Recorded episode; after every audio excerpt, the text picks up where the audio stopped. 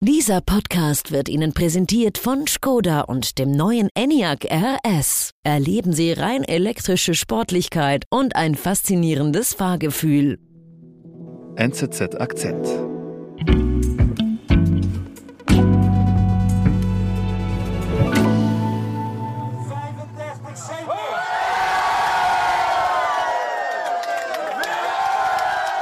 Julia, da wird jetzt aber jemand richtig bejubelt und gefeiert in dem Video, was du mitgebracht hast. Ähm, was zeigst du mir da gerade? Ja, das ist der Niederländer Geert Wilders, äh, strahlender Wahlsieger der Wahlen Ende November in den Niederlanden. Mhm. Er ist der Chef der PVV, der Partei für die Freiheit in den Niederlanden. Ja, ihn kennt man eigentlich gut. Der Mann mit den wasserstoffblonden Haaren, groß gewachsen, ist ein bisschen ein Urgestein der rechtspopulistischen Szene in Europa. Ja, und seine Partei hat am 22. November rund 24 Prozent der Wählerstimmen geholt bei den Wahlen und wurde wählerstärkste Partei. Mhm. Und wer ist er so?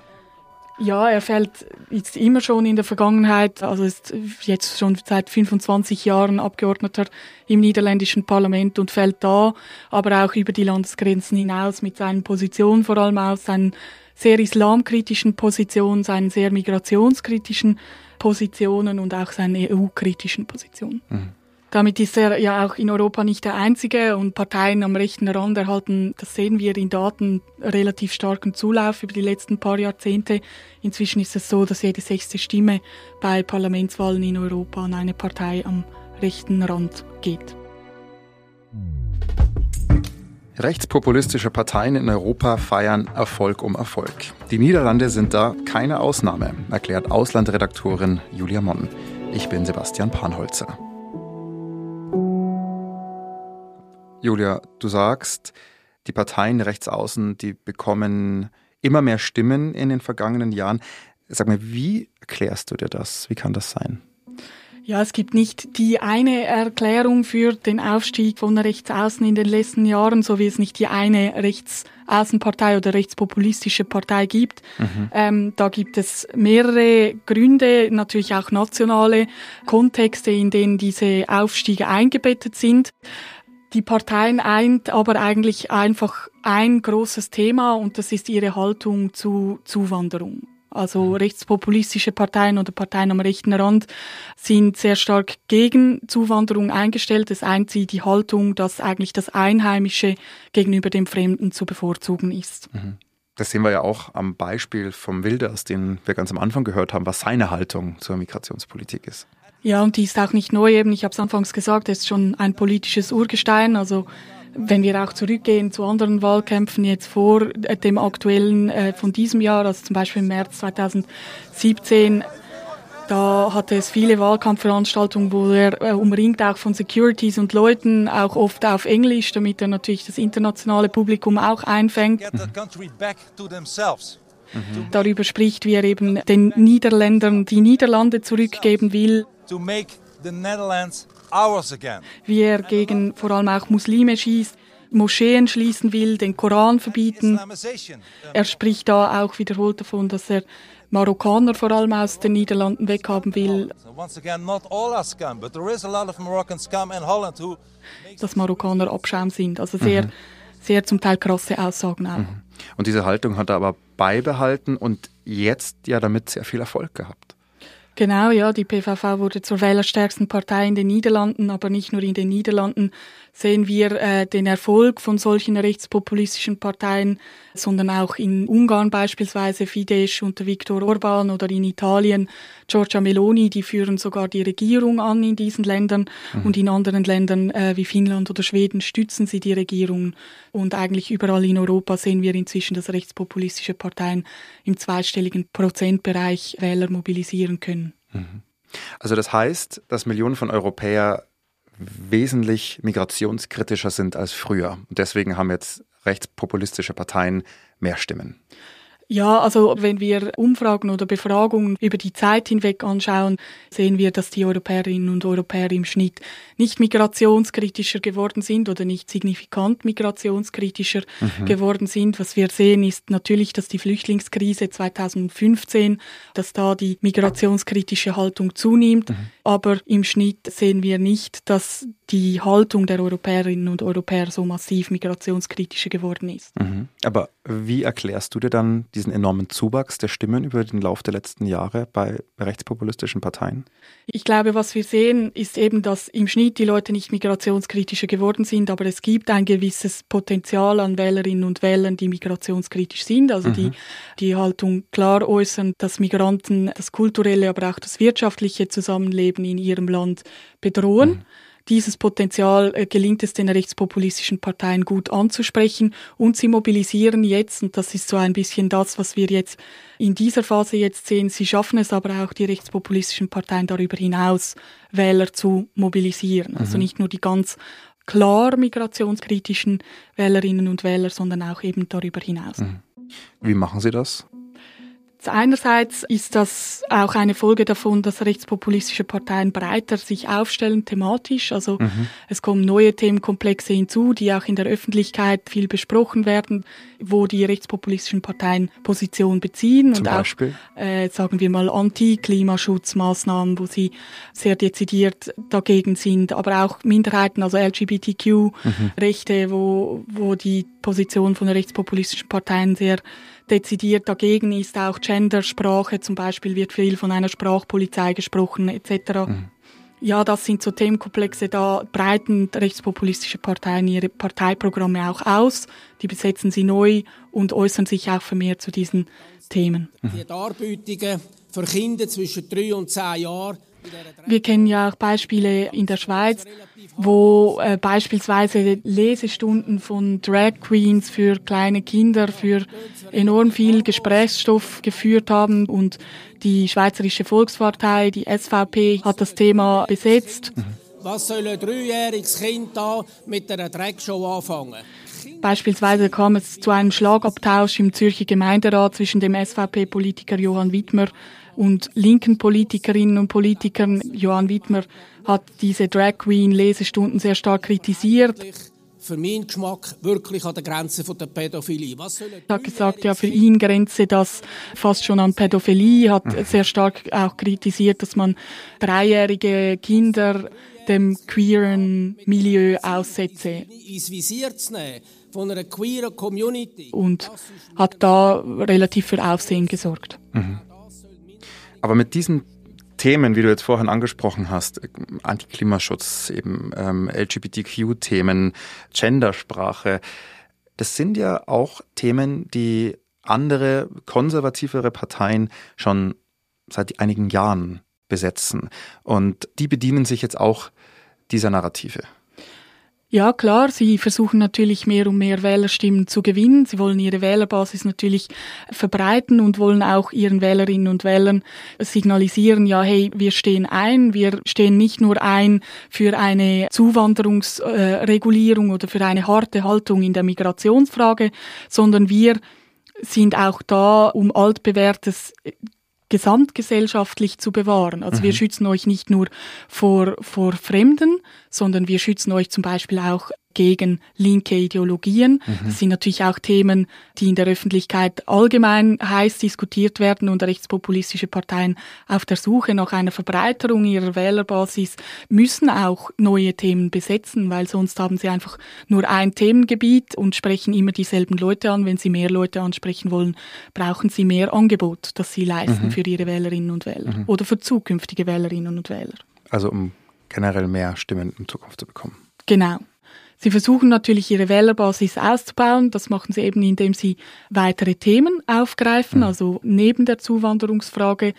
Sie ändern aber auch ein bisschen ihren Auftritt. Sie geben sich moderater, koalitionsfähiger oder zumindest teilweise haben wir, sehen wir das in vereinzelten europäischen Ländern, zum Beispiel in Italien. Mhm. Mit Giorgia Meloni sehen wir jemanden, der sich doch auch koalitionsfähiger oder moderater staatsfrauischer gibt. Mhm. Adesso chiaramente riparlano di togliere la dicitura padre e. Hier hören wir jetzt ja auch Giorgia Meloni. Ich erinnere mich, wir hatten damals auch eine Folge zu ihrem Wahlkampf gemacht und auch über diesen Auftritt gesprochen von ihr. Genau, da hören wir Giorgia Meloni. Inzwischen ist sie Regierungschefin in Italien. Wie sie sagt eben, ich bin, ich bin Giorgia, ich bin eine Frau, ich bin Italienerin, ich bin Christin. Also ein animierender Auftritt und gleichzeitig eine einfache Sprache auch, spricht viele normale Italienerinnen und Italiener an ja, ist auch einnehmend in der Art, wie sie spricht und sagt das, was viele Leute hören wollen oder womit sich zumindest viele Leute identifizieren können.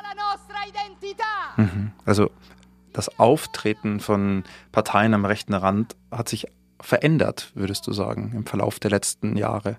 Ja, also das sehen wir zumindest in einzelnen Ländern, wie eben zum Beispiel in Italien oder wenn wir auch nach Frankreich schauen, wo Marine Le Pen sich stark von ihrem Vater Jean-Marie Le Pen, auch einem Urgestein der rechtspopulistischen Parteien, distanziert hat und sogar den Namen der Partei geändert hat. Also das mhm. sehen wir nicht nur in Italien, sondern auch in anderen Ländern, dass es sich mäßigt, mhm. der, der Ton zumindest, das Auftreten. Mhm.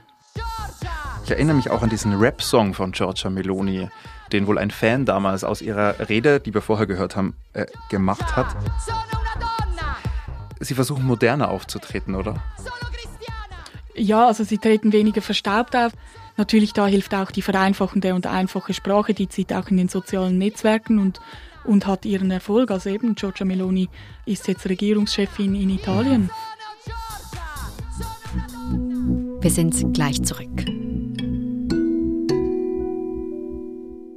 Der neue rein elektrische Skoda Enyaq RS begeistert mit dynamischer Sportlichkeit, einem selbstsicheren Auftritt und viel Raum für Ihre Abenteuer. Entdecken Sie den Skoda Enyaq RS jetzt auf einer Probefahrt.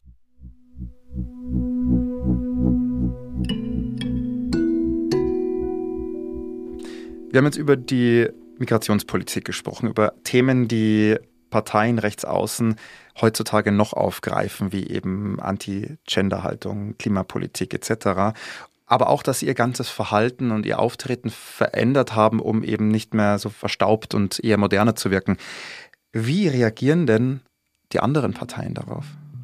Ganz lange hat man ja auch einfach versucht oder war eine Strategie, mit rechtspopulistischen Parteien umzugehen, sie zu ignorieren. Also mhm. sich sehr stark von ihnen abzugrenzen, so in, in Deutschland kennt man diesen Ausspruch der Brandmauer gegen rechts. Also man mhm. kooperiert und koaliert sicher nicht mit rechtspopulistischen Parteien, ebenso wenig wie mit linkspopulistischen Parteien.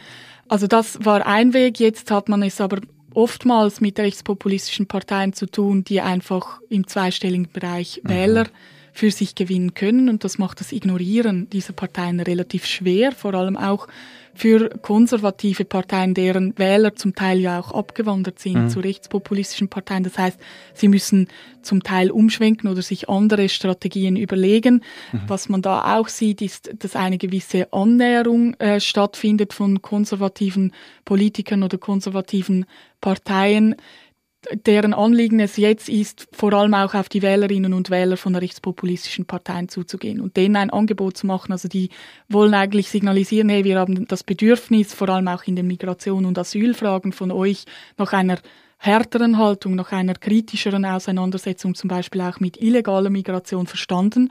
Wir machen einen Schritt auf euch zu mhm. und verschärfen da gewisse Angebote, die wir in der Vergangenheit nicht gemacht haben, die wollen wir euch jetzt geben. Also da eine gewisse Annäherung an die Wählerinnen und Wähler von rechtspopulistischen Parteien. Mhm.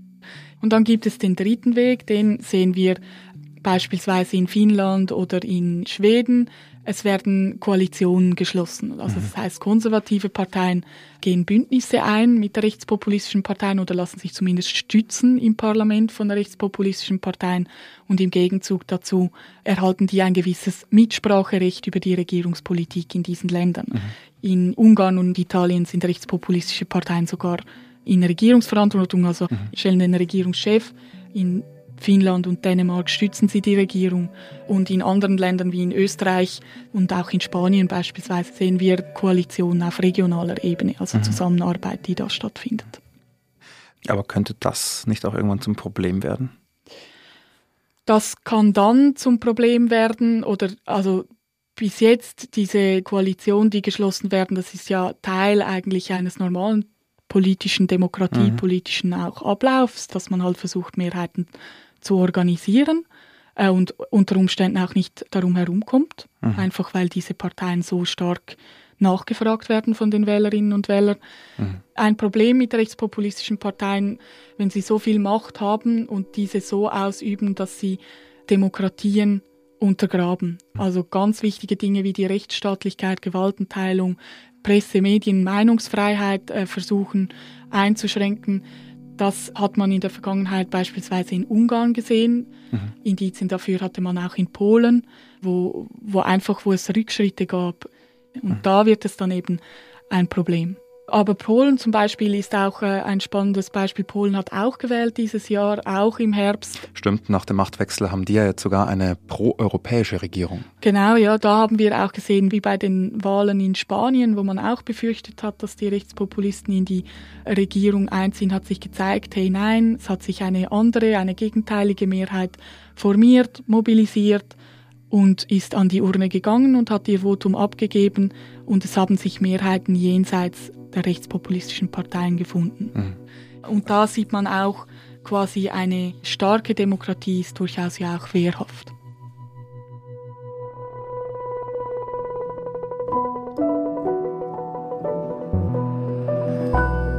Julia, vielen Dank für deinen Besuch im Studio. Danke dir. Das war unser Akzent. Produzentin dieser Folge ist Alice Grandchamp. Ich bin Sebastian Panholzer. Bis bald.